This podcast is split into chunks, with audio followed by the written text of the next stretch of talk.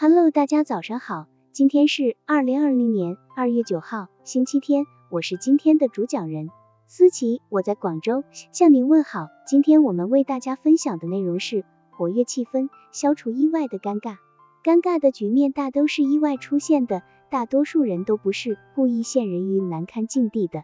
如果过分掩饰自己的失态，反而会弄巧成拙，使自己越发尴尬，并且对方会心神不宁，坐立不安。以漫不经心、自我解嘲的口吻说几句幽默的话，却可以活跃气氛，消除尴尬。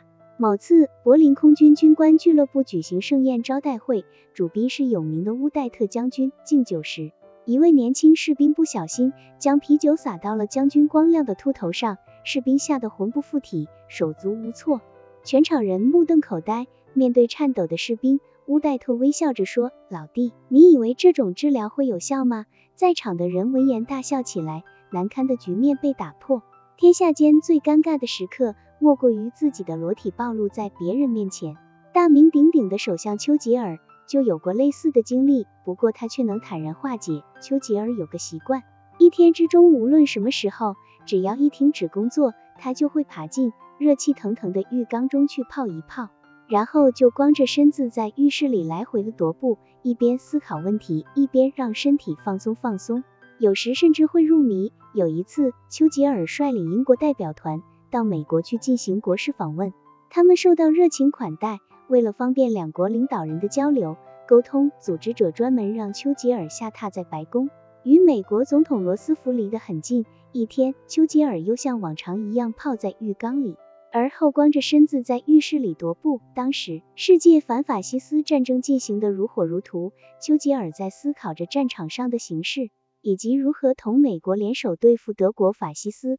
碰巧这时罗斯福有事来找丘吉尔，发现屋里没人，罗斯福刚欲转身离去，听见浴室里有水响，便走过来敲浴室的门。丘吉尔正在聚精会神地考虑问题，听见有人敲门，本能地说了一句：“进来吧，进来吧。”门打开了，美国总统罗斯福出现在门口。罗斯福看到丘吉尔一丝不挂，十分尴尬。此时，丘吉尔也清醒了，他看了看自己，又看了看罗斯福，急中生智的说道：“进来吧，总统先生，大不列颠的首相是没有什么东西可对美国的总统隐瞒的。”说罢，这两位世界知名人物不约而同的哈哈大笑。丘吉尔并没有因为。突然的坦诚相见而感觉到压抑或者不安，一句轻松的玩笑，不仅加深了双方的情谊，还将为两国的政治和平做出一定的贡献。幽默在生活中可以给众多人带去欢乐的心情，更可以在关键的场合赢得和平。